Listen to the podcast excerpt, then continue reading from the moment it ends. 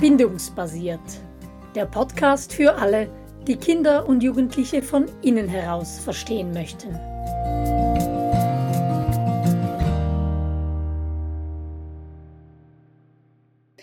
Bindungsbasiert meets Homeschooling, so heißt unsere aktuelle Podcast-Serie, in welcher wir Fragen rund ums Lernen und vor allem rund ums Homeschooling beantworten.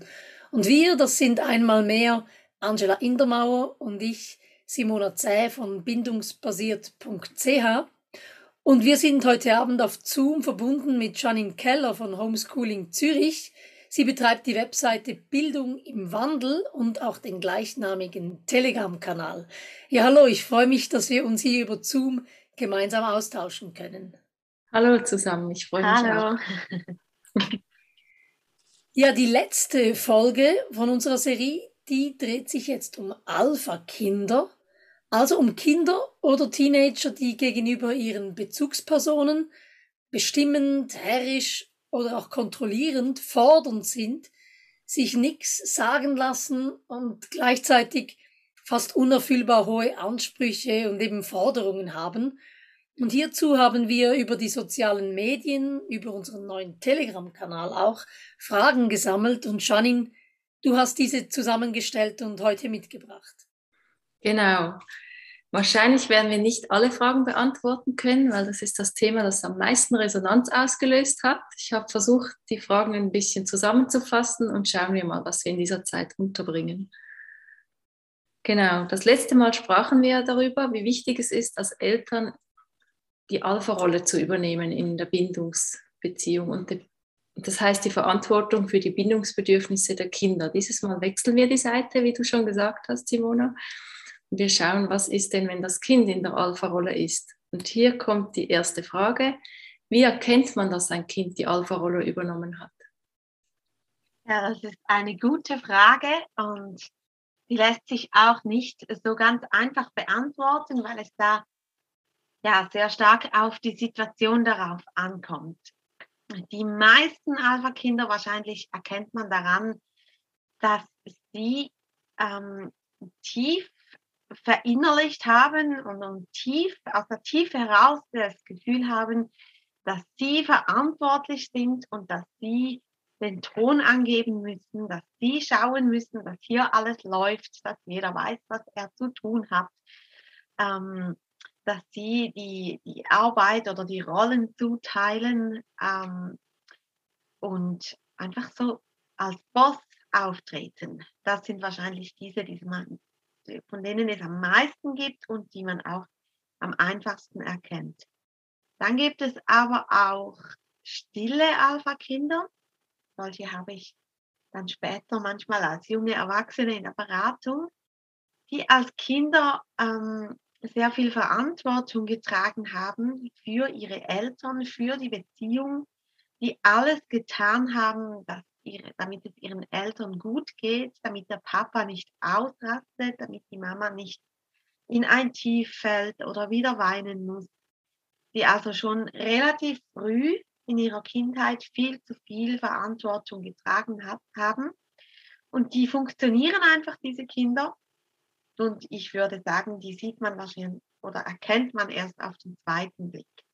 Dann gibt es noch einige andere Untergruppen, aber grundsätzlich ist es geprägt davon, dass Kinder diese Führungsrolle übernehmen.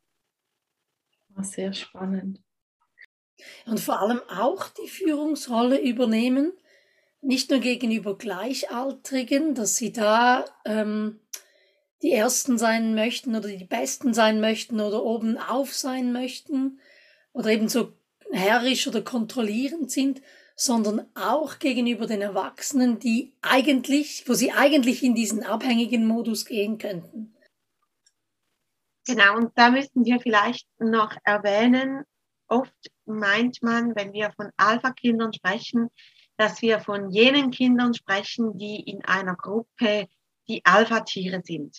Aber darum geht es eigentlich gar nicht. Bei einem Alpha-Kind geht es nicht so sehr um die gleichaltrigen Gruppe.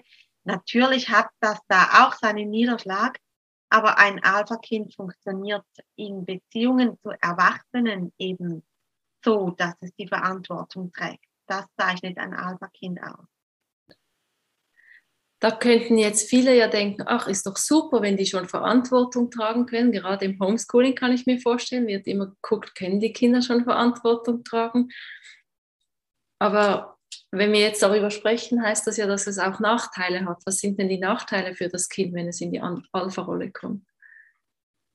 Ja, und es geht da ja nicht um Verantwortung für sich selber unbedingt, sondern es geht ja, ja ah. beim Alpha-Kind darum, dass es eine Verantwortung trägt, die es nicht tragen, tragen sollte müssen. ähm, also zum Beispiel kenne ich ein Kind, das konnte über Jahre hinweg erst einschlafen, wenn die Eltern geschlafen haben. Also wenn es sicher war, Mama und Papa, die liegen in ihren Bettchen und schlafen da. Und dann kann ich auch schlafen. Aber das, das, das spüren wir ja, das, das ist nicht richtig. Das sollte umgekehrt sein. Ja, und wenn wir durch unsere Brille schauen, dann ist es ja so wichtig, dass unsere Kinder und Jugendlichen ihre Emotionen fühlen können. Das ist ja für uns der Motor der, der Reifwerdung, der, der Entwicklung. Und wenn ein Kind selber im Alpha ist und die Verantwortung übernimmt, dann kann es sich ja nicht selbst einen sicheren Raum geben. Also man kann sich nicht selber die Sicherheit geben, die man braucht, um eben auch diese Gefühle zu fühlen, die eigentlich zu groß sind für die eigene Kapazität. Dafür würde ein Kind ganz unbedingt diese fürsorglichen, tragenden Beziehungen zu Erwachsenen brauchen, damit es in, damit es diese Gefühle oder diese Emotionen benennen und fühlen und später auch mischen kann. Und ein Alpha-Kind kann das bei Default einfach nicht. Also das heißt, wenn es in die Alpha-Rolle kommt, bleibt es in der Entwicklung ein Stück weit auch stehen, die eigentlich wichtig wäre für die Individualisierung und für das sich selbst erkennen und sich selbst kennenlernen. Genau. Und du hast vorhin schon etwas Spannendes gesagt. Ich glaube schon, dass wir in unserer Gesellschaft auch ein bisschen blind sind für diese Problematik, dass wir nämlich ähm, so diese Illusion von Stärke und Unabhängigkeit und so, dass wir das eigentlich in unseren Kindern schätzen und denken, ja, das, das Kind ist jetzt halt schon so, so weit und so unabhängig und braucht mich nicht mehr. Aber wir sind da ein bisschen fehlgeleitet, wenn wir das als gesunde Entwicklung interpretieren. Oh wow, sehr spannend, ja. Eindrücklich. Kommt das nur davon, dass das Kind in die Alpha-Rolle ko kommt, weil die Eltern die Verantwortung für die Bindung nicht übernehmen? Oder gibt es noch weitere Aspekte, die zum Alpha-Kind führen können, hat eine Mutter gefragt. Also zum Beispiel die Gene, das Temperament, genau. ja, also das eine ist natürlich schon, dass ein Kind quasi von innen her getrieben wird, ins Alpha zu gehen, wenn es kein Alpha gegenüber findet, oder? Das ist das, was du beschrieben hast. Aber es gibt schon noch einen anderen Weg in dieses Alpha, und zwar Alpha als Verteidigungsmechanismus, wenn da zu viel Verletzlichkeit ist, also wenn die Welt um einen herum nicht sicher ist. Und das ist schon so, dass wenn man sensible Kinder hat also, oder hochsensible Kinder hat, dann ist die Welt oft ähm, verletzlich per se, weil sehr viele ähm, ja, Stimuli auf dieses Kind einprasseln. Und so ein Kind kann dann auch als Verteidigungsmechanismus ins, ins Alpha reinrutschen. Anja, du hast da vielleicht ein Beispiel, um das zu beschreiben. Ja, natürlich ähm, erlebe ich das immer dort, wo Eltern ihre, vielleicht ihre eigene Geschichte nicht, in, nicht aufgeräumt haben oder nicht bearbeitet haben, wo Eltern noch sehr ähm, mit sich selber beschäftigt sind und selber noch sehr impulsgesteuert sind und ähm, im Extremfall auch, wenn Eltern unter psychischen Erkrankungen leiden selber und einfach nicht diese Stabilität bieten können, die ein, oder diesen Schutz auch bieten können, die ein Kind brauchen würde. ich, denke da an eine Situation, die ich miterlebt habe, wo einfach ein Elternteil immer noch in der Sucht steckt und einfach getrieben ist von diesem Suchtverhalten. Das war so verletzend für das Kind immer wieder. Oder es kam immer wieder zu sehr verletzenden Situationen, von einem Extrem ins andere. Und so ein Kind muss sich ja einfach schützen. Und es ist viel weniger verletzlich, selber der Boss sein, als sich anzuschließen, wenn man eben nicht in einer geschützten Beziehung sich anschließen kann. Alpha reduziert die eigene gefühlte Verletzlichkeit, oder? Das ist so wie ein Schutzschild. Ja, ist natürlich einfacher, wenn man etwas selber kontrollieren kann und ein bisschen steuern kann, wie dass man dann unkontrolliert ähm, überfordernde Situationen auf einen einprasseln. Oder zumindest die Illusion aufrechterhält, dass man es kontrollieren kann. Das stimmt, das ist oft eine Illusion. Das ist sehr gut ergänzt. Kennen wir alle vom Autofahren, oder? Lieber ich sitze selber am Steuer, als ich muss in einem Auto sitzen mit jemandem am Steuer, dem ich nicht vertrauen kann. Also das, das, ist, das ist eine elende Situation, wenn ich mit jemandem mitfahren kann, von dem ich nicht sicher bin, ob er überhaupt in der Lage ist, dieses Auto zu manövrieren. Wow, das stimmt. Also können, also wenn ich jetzt euch da noch höre, können Eltern, die selber in dem Fall wie auch Alpha-Kinder waren, nehme ich jetzt, also habe ich jetzt herausgehört, können die überhaupt Alpha-Eltern sein? Oder müssen sie ihre Geschichte aufarbeiten? Also oft ist, sind ja die Kinder ein guter Anlass, um selbst hinzu, hinzuschauen. Mhm. Aber ich glaube, das ist sicher ähm, ein guter Grund, um hinzuschauen. sicher sehr ähm, lebensbejahend und lebensbereichernd, wenn man hinschaut. Aber man kann für ein Kind auch im Alpha sein, wenn man nicht alles für sich aufgearbeitet hat. Okay, das ist auch gut. Und ich glaube, es kommt darauf an, ob diese Person in Kontakt ist mit ihren Gefühlen. Meine eigene Mutter war zum Beispiel ein, ein Alpha-Kind aus bestimmten Gründen. Mit der Gesundheit hatte das zu tun von ihrer Mutter. Und sie ist bis heute in diesem fürsorglichen Alpha stecken geblieben. Aber sie war eine wunderbare Mutter. Sehr fürsorglich und sehr im Alpha. Ähm, als Kind äh, war das überhaupt kein Problem. Ähm, weil sie eben nicht äh, ihre, sie hat sich nicht von ihren Gefühlen verabschiedet. Sie war nicht gepanzert und hartherzig, sondern sie war sehr fürsorglich. Habe ich jetzt schon mehrmals gehört, wie wichtig es ist, wirklich die Gefühle zulassen zu können und zu, auch mit denen umzugehen und zu deuten. Ja, und Janine, weißt du, etwas möchte ich schon noch erwähnen, wenn wir darüber sprechen, wie solche Alpha-Kinder entstehen Mhm. Zum einen haben wir noch nicht explizit gesagt, dass so ein Kind muss wirklich feststecken da drin und nicht mehr rauskommen. Also nicht irgendwie in einer Situation, wo es gerade überfordert ist, den Eltern gegenüber so, so bossy auftreten oder so, so situativ, sondern es ist wirklich etwas, wo ein Kind drin stecken bleibt, mhm. das quasi nur noch das zeigt. Das ist das eine, was ich sagen möchte. Und das andere, wenn wir von der Beziehung ausgehen, dass ein Kind ähm, kein Alpha als Eltern gegenüber antrifft, dann kann das auch damit zu tun haben, dass wir unsere Kinder einfach sehr, sehr viel fragen, was sie möchten und sehr, sehr viel unseren Kindern überlassen. Also sie eigentlich auch überfordern. Ja, genau. Statt mhm. einfach mal zu sagen, so bei uns gibt es jetzt das zum Essen und ähm, wir machen jetzt heute das, sind wir sehr oft so, dass wir den Kindern einen sehr großen ähm, Raum übergeben, wo sie selber entscheiden könnten, aber eigentlich die, also gar nicht entscheiden können, weil sie gar nicht alles kennen.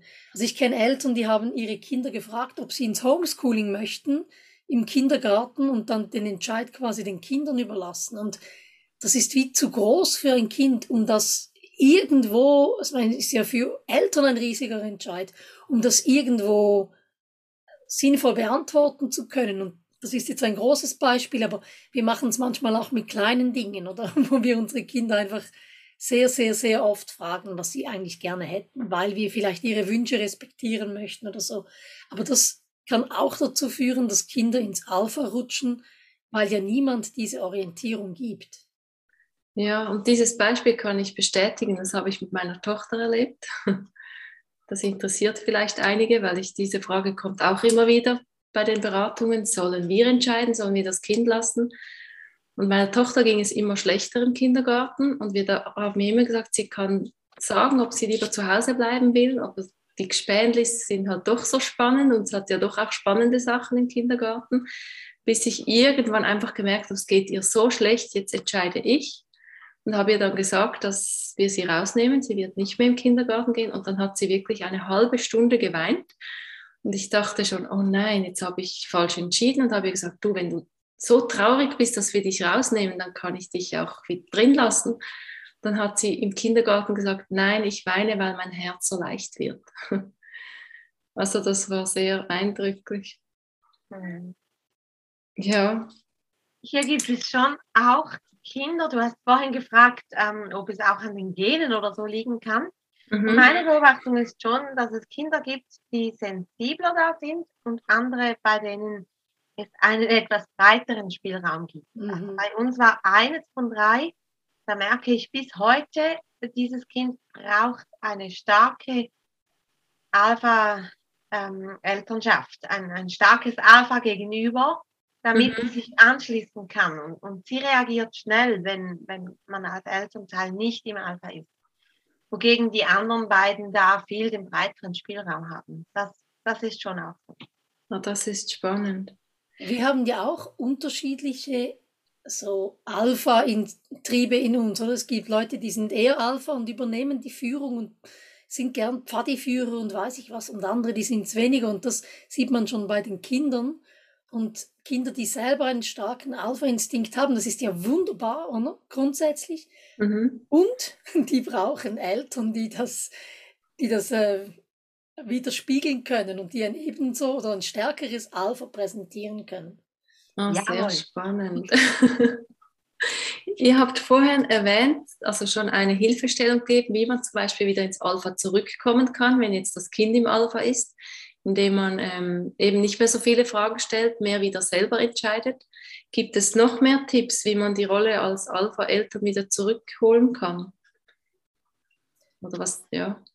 Ja, wir haben vorhin darüber gesprochen, gell, Janine, dass es, dass das, äh, das ist ein Tanz und das ist etwas sehr ähm, Individuelles, ja, hast du gesagt. Sehr genau. herausforderndes genau. und sehr individuelles und wenn ein Kind, je älter das Kind ist, umso schwieriger ist es, je länger es in dieser Rolle drin ist. Und wir können hier gerne so ein, auf ein paar Punkte eingehen. Aber wir haben Ende Mai, Anfang Juni ein zweiteiliges Webinar ausgeschrieben, wo wir dann wirklich da mehr in die Tiefe gehen möchten. Einfach zum Sagen, wir sind jetzt etwas oberflächlich, wenn wir darüber sprechen. Mhm. Okay, ja, das ist doch gut. Du hast vorhin mal noch was erwähnt, eben dass Alpha-Kind nicht heißt, wenn sie jetzt in einzelnen Situationen ist, kann es sein, dass ein Kind auch nur in Teilbereichen im Alpha ist und dort stecken bleibt? Oder ist das dann die ganze Beziehung, fragt eine Mutter. Weil sie hat immer Kämpfe bei den Hausaufgaben. In der Schule klappt das prima. Die machen alles und zu Hause ist, sind die Hausaufgaben immer ein Kampf. Aber sonst sei das Kind sehr lieb und alles. Sie fragt sich, ob sie dort doch auch ja, das Kind in der Alpha-Rolle steckt oder wäre das was anderes? Ich würde da wohl eher auf den Gegenwillen tippen, so aus dem Schiff heraus.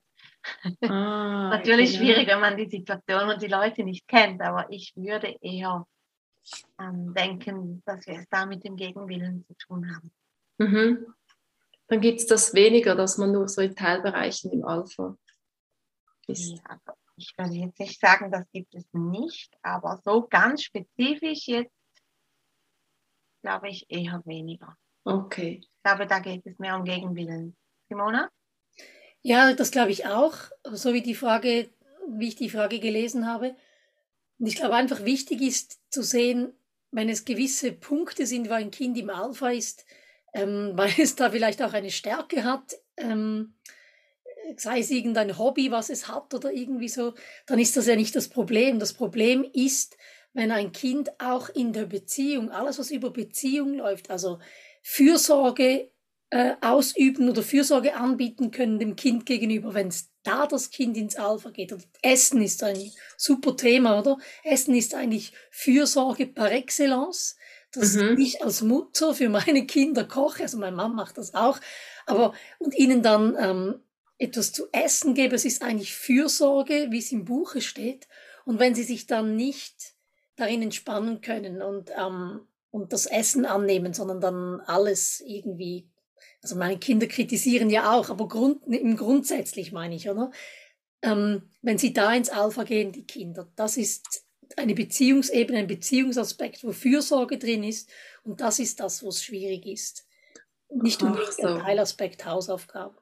Okay. Ach so. Du hast ja gefragt und ich habe die Frage etwas abgeklemmt, gell, was man dann machen kann für mhm. so einen Alpha-Komplex äh, irgendwie zu, zu zähmen oder zu bändigen. Und ich glaube, es gibt wie zwei Dinge. Das eine ist, dass wir Abhängigkeit vom Kind einladen, also dass wir es wirklich einfach und sicher machen, dass sich das Kind auf uns verlassen kann und dass wir nicht Dinge gegen das Kind verwenden, was dem Kind wichtig ist und dass wir auf der anderen Seite so eine ähm, fürsorgliche Dominanz ausstrahlen. Ähm, das wären so die ganz Ober, ähm, ja, Oberbegriffe für das, ähm, ja, was, was wir tun könnten. Genau, und da geht ihr in dem Ende Mai, Anfangs Juni darauf näher ein. Genau. Also Anja, du sprichst mich vermutlich dann wieder darauf an, dieses Read the Need and Take the Lead, oder? Das wäre so eine, so eine fürsorgliche Dominanz, dass ich eigentlich weiß, was meine Kinder möchten und ich bin da einen Schritt, also wirklich möchten, wirklich den, den, das Bedürfnis sehen und nicht unbedingt die Lust, die da vorne ist oder der Abwehrmechanismus oder so, sondern das wirkliche Bedürfnis und dann da in den Lied gehen und zuerst da sein und das ähm, dann dem Kind äh, anbieten. Also, dass wir eigentlich einen Schritt voraus sind, dass wir es vorher anbieten, bevor es das Kind überhaupt formulieren oder einfordern muss. Genau, Verstehe ich das richtig? Genau. Ah, sehr spannend. Das ist nämlich eine nächste Frage von einer Mutter. Auf was sollte man achten, damit man sich als Eltern von permanenten Forderungen und Machtkämpfen nicht in die Enge, also aus dem Alpha treiben lässt, damit keine Machtkämpfe zur Tagesordnung werden? Aber wahrscheinlich genau das immer ein Schritt voraus sein, oder? Ja, das klingt so einfach, gell? ja. Aber das ist ziemlich anstrengend. Ähm, ich finde jetzt Machtkämpfe und Dinge einfordern, das sind ja nochmal zwei verschiedene Paar Schuhe. Wenn es ums Einfordern geht, ja, da ist es super, wenn wir einen Schritt voraus sind. Wenn wir anbieten, bevor das Kind überhaupt ins Fordern kommt, wenn wir auch mal mehr anbieten, als das Kind ähm, fordern würde zum Beispiel. Ähm, bei den Machtkämpfen, da geht es ja noch mal ein bisschen um etwas anderes. Da geht es da ja meistens auch um Frustration und die Situation verändern wollen und so. Und da sage ich immer, hey, ähm, Machtkämpfe grundsätzlich äh, sie nur kämpfen, nur darauf eingehen, wenn man auch die Chance hat, sie zu gewinnen. Und das mhm. ist relativ selten der Fall. ähm, und wenn nicht, dann lieber zuerst zur Ruhe kommen, alle runterkommen, einen Moment warten. Kinder haben auch ein Gedächtnis. Zu einem späteren Zeitpunkt noch einmal darüber sprechen. Ähm, die Sache spielerisch angehen bei kleinen Kindern und so. Da, da wären wir dann ein bisschen in einem anderen Themenfeld noch einmal. Ah, okay. Und sonst grundsätzlich einfach auch, besonders bei Alpha-Kindern, ähm, was ich sehr, sehr wichtig finde, auch um Machtkämpfe vorzubeugen, vieles einfach von außen regeln, mit Strukturen, mit, mit ähm, ja, Regeln, wir lieben dieses Wort nicht so, aber einfach Dinge. Ritualen, sagen wir immer. Ein bisschen weicher. Einfach Dinge, die wir von vornherein sagen, bei uns läuft immer so, ähm, Ansagen machen, morgen werden wir dieses oder jenes machen und es läuft dann so. So können wir vielem einfach gleich schon aus dem Weg gehen. Ah, sehr gut. Das passt vielleicht hier sind zwei konkrete Fragen, weil du sagst gerade auf morgen. Hier hat zum Beispiel eine Mutter gefragt, was sie konkret zum Beispiel machen kann, wenn die vierjährige Tochter, sie kommen nach Hause, Sie wollen die Hände waschen, wie sie das machen halt, wenn sie heimkommen, auch jetzt mit Corona sowieso. Und das Kind verweigert es einfach. Und sie will ja auch den Willen nicht brechen, aber man muss Hände waschen. Und das Kind, ja, wehrt sich und will es einfach nicht. Gibt es da konkrete Tipps?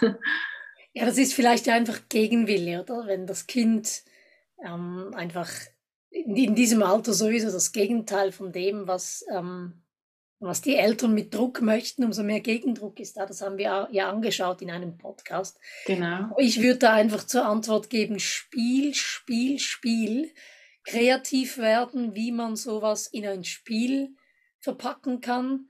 Ähm, die Seife, die spricht, oder die Hände, die sprechen, oder wollen wir jetzt heute. Ha? Der Lumpen, der spricht und ja, genau. putzen will. Genau, schon so ein, schon so ein äh, Lumpen, wo man mit der Hand reingehen kann. Mhm. Oder putzen wir heute die Hände, waschen wir die Hände wie die Enten oder wie die Mäuslein oder einfach, sobald man es ins Spiel nimmt, geht es viel einfacher. Aber Hände waschen, singen. Ah ja, oder Hände mit farbiger Seife anmalen oder so. Ja, genau, gute ja. Idee. Dann habe ich noch eine ganz konkrete Frage auch von einer Mutter. Sie hat einen Arzttermin mit dem Kind und das Kind weigert sich plötzlich vor dem Gebäude mit hineinzukommen. Weißt du das ungefähre Alter? Ähm, da ist das Kind, glaube ich, etwa 13. Okay. Ich wollte sagen, ja, unter den Arm nehmen, aber nun gut. Also das eine ist sich so, solche Situationen ganz gut vorbereiten, oder? So wie Angela das vorhin beschrieben hat. Morgen machen wir dann und dann gehen wir dorthin und dann parken wir da und dann das wirklich so irgendwie wie ein, wie ein Skript schon vorbereiten. Ah, das ist auch nicht, ihr habt jetzt mehrmals erwähnt, oft ist das Alpha auch aus einer Überforderung heraus, dass man gar nicht die Kinder in der Situation überfordert, sondern schon vieles vorher abarbeitet. Ja. Okay. Mhm. Und das ist extrem schwierig, so eine Frage zu beantworten, ohne viel zu wissen von, vom Kind, oder? Vielleicht war da wirklich eine Situation, wo das Kind mal etwas erlebt hat, was alarmierend war beim Arzt. Mhm. Vielleicht in unseren Augen nicht so war. Dann würde ich anders reagieren, wie wenn das jetzt einfach eine Gegenwillensituation ist, oder ja. Mhm. Ah ja, das ist ich, ich finde es auch extrem schwierig, aber vielleicht ein Beispiel aus meinem Freundeskreis ähm, sie, haben mich, sie hatten genau diese Situation und mhm. haben mich gefragt, was, was sie tun sollen. Und ähm, das war auch tatsächlich ein Alpha-Kind. Und ich habe dann den Rat gegeben, ähm, es soll eine andere Person mitgehen, weil das zwischen Mutter und Kind schon so aufgeladen war. Und sie haben dann die Patentante vom Kind gefragt, die war auch wirklich eine Vertrauensperson. Also ich würde da nicht irgendjemanden schicken, aber mhm diese Tante war eine Vertrauensperson, die war sehr nahe. Und dann hat sie das gemacht. Und die hat das auf eine ganz andere Art und Weise gemacht. So, hey Kollege, komm, wir machen das zusammen. Und anschließend trinken wir zusammen eine Cola und so. Und das ging reibungslos. Und ich glaube, das hat auch dem Kind geholfen, um wie so in einen anderen Film zu kommen. Manchmal oh, muss man ein bisschen kreativ denken. Ja, und viel, das ist jetzt auch noch wichtig, man muss es nicht immer alleine schaffen. Genau. Man kann sich Würde das holen. aber auch nicht als allgemeingültig hinstellen, einfach als Beispiel, wie man es vielleicht auch lösen könnte. Mhm. Oh, sehr gut. Dann hier sind zwei Fragen, die können wir vielleicht zusammenfassen. Die eine ist, wie kann ich als Mama mein Herz für meine sehr fordernde Tochter weich behalten, damit ich nicht hart werde? Und die zweite, wie kann ich mich aus der Schusslinie nehmen, ohne mich vom Kind abzuwenden, damit es noch schlimmer wird? Also quasi, weil man da auch mit Alpha-Kindern wird man oft so Zielscheibe, hat sie geschrieben, und man braucht Eigenschutz. Und das ist sehr streng, man braucht viel Ruhe, mhm. damit man dann nicht noch mehr aus der Beziehung rausgeht. Also die eine Frage ist, wie man sich nicht triggern lässt, quasi, oder? Wie ich das richtig verstanden Ja, genau, sich der, der, Eigenschutz. Und die zweite ist, wie man selber sein Herz weich behalten kann, weil man kriegt ja vielleicht dann auch einen Groll auf diese Kinder. Mhm. Also mir hilft es einfach wahnsinnig, ähm, meine Kinder oder in den Beratungen das Eltern zu empfehlen, die Kinder einfach als Kinder zu sehen und als unreif. Und dass das halt ähm, Abwehrmechanismen sind, die sie dann bei Menschen deponieren, die sie eigentlich lieben und wissen, die Beziehung geht nicht kaputt. Also quasi dieser Blick hinter die Kulissen. Also hinter dieses, wenn ich nur das Verhalten sehe, dann ist es ja manchmal, die, die Pfeile treffen ja tödlich, oder? Aber wenn ich sehe, wer die abschießt und in welcher Situation das Kind ist, dann kann ich zum einen mein Herz weich behalten und es eben auch nicht ähm, ja, nicht so persönlich nehmen. Mhm. Und das Herz weich halten für uns Eltern heißt ja auch immer wieder in die Adaption finden und immer wieder die eigenen Tränen finden über Dinge, die nicht funktioniert haben und die, die schwierig waren, die wir uns so anders gewünscht hätten, damit sich auch das nicht in uns anstaut, sondern dass wir das rauslassen können und dann wieder ohne Vorspannung auf unsere Kinder zugehen können. Also eigentlich wie bei den Kindern. Ah ja, genau. Ja, das ist gut. Ich habe eh jetzt dann alle Fragen durch. Ähm, ich bin gerade noch am Gucken. Die eine kann ich vielleicht einfach vorlesen und schnell der Mutter selber beantworten, was ich jetzt gehört habe, wenn das gut okay ist für euch. Da ist, wie kann man dem Kind viel Freiraum gewähren, also basteln, spielen, bauen, was den Eltern wirklich sehr wichtig ist und muss dann nicht die bösen Eltern sein, wenn es ums Aufräumen und Parat machen zum Beispiel für den Kindergarten geht. Wie kann man solche Situationen entschärfen? Das habt ihr schon beantwortet, indem man eben Rituale schafft, schon im Vornherein, indem man vorbereitet und den Kindern auch Zeit lässt. Genau. Ich glaube, das beantwortet das schon ziemlich gut. Oder fällt euch da dazu noch etwas ein? Und sich einfach auch trauen, als Eltern die Führung zu übernehmen. Und manchmal ist es frustrierend und manchmal müssen unsere Kinder weinen und darüber trauern, dass es jetzt so ist, wie es ist. Und dann können sie auch wieder neuen Mut fassen und weitergehen. Das hat dann mit Adaption zu tun. Das haben wir auch schon behandelt, gell, in anderen Podcast-Folgen. Und das ist genauso wichtig und das gehört dazu. Und ja, das, dem dürfen wir uns auch stellen. Mhm. Das ist wieder das mit den Tränen. Viele wollen diese Tränen verhindern, aber die sind eigentlich so wichtig. Mhm. Mir kommt auch gerade so in den Sinn, mir hat mal eine Freundin gesagt, das ist der Unterschied zwischen der Freund sein der Kinder oder der Eltern. Halt wirklich auch mal eben Situationen bieten, wo die Kinder halt lernen müssen, mit Tränen umzugehen oder dürfen. So wichtig. Mir kommt zum Abschluss noch so etwas in den Sinn, vielleicht wie so ein, ein guter Tipp, wenn man ein Alpha-Kind hat, vielleicht um es abzurunden. Wenn man es schafft, Situationen zu kreieren, wo die Hierarchie ganz klar ist, also beispielsweise mit einem Kind mit dem Zelt auf eine Velotour gehen, wo das Kind weder weiß, wo man jetzt da in der Natur den Platz aussuchen kann, noch wie man jetzt einfach die Karte liest oder ähm, sich ein Nachtessen kocht oder das Zelt auf, einfach wo man per se schon im Alpha ist, das hilft extrem, weil dann ist, gibt die Struktur, das Äußere schon diese richtige Beziehung, diese, diese Hierarchie, diese, ähm, diese Bindungshierarchie vor und da können wir uns, da können wir auch in eine andere Beziehung eintauchen mit dem Kind. Ah, sehr spannend. Das genau, das ist super. Immer wieder. Ja, ein gutes Beispiel. In kleinen und großen und Teenagern. Ja, es gibt ja auch eine Menge anderer Dinge. Auch wenn die Kinder etwas wollen, wenn sie in der Küche etwas machen wollen, wo sie unsere Hilfe brauchen. Auch mit Teenagern habe ich einfach erlebt, es ist wertvoll, wenn wir solche Situationen nutzen. Wenn sie irgendwo hin müssen, wo wir sie chauffieren müssen und so weiter.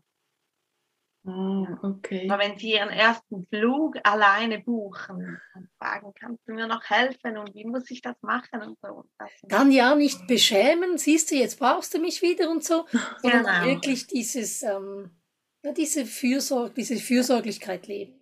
Mhm. Und am besten noch lernen ist so mein Ding, wo ich immer gesagt habe, hey, das ist so so genial. Ich kann meinem Kind beibringen, Auto zu fahren und es muss auf mich hören. Und wir können stundenlang sind wir unterwegs zu zweit und zuckern durch die Gegend und das, das ist einfach genial. Aus diesem Blickwinkel ist das keine verlorene Zeit, sondern eine geniale Möglichkeit. Und gerade beim Autofahren ist man ja doch auch immer einen Schritt voraus. Genau. ja. Sehr gut. War wieder sehr spannend. Vielen Dank Schade ist die Podcast-Serie schon zu Ende. Aber ich bin gespannt, was sonst noch weiteres von euch kommt. Ja, unsere nächste Serie wird sein, äh, wie Beziehung in Lernsettings gelingt. Tauchen wir noch ein bisschen tiefer ein in Beziehung und Lernen, nicht nur im Homeschooling-Kontext, sondern auch im Schul klassischen Schulkontext. Sehr spannend. Vielen Dank euch für die Zeit und euer Engagement. Ja, danke dir ganz herzlich. Ja. ja. Danke. Bis bald. Tschüss. Tschüss. Danke.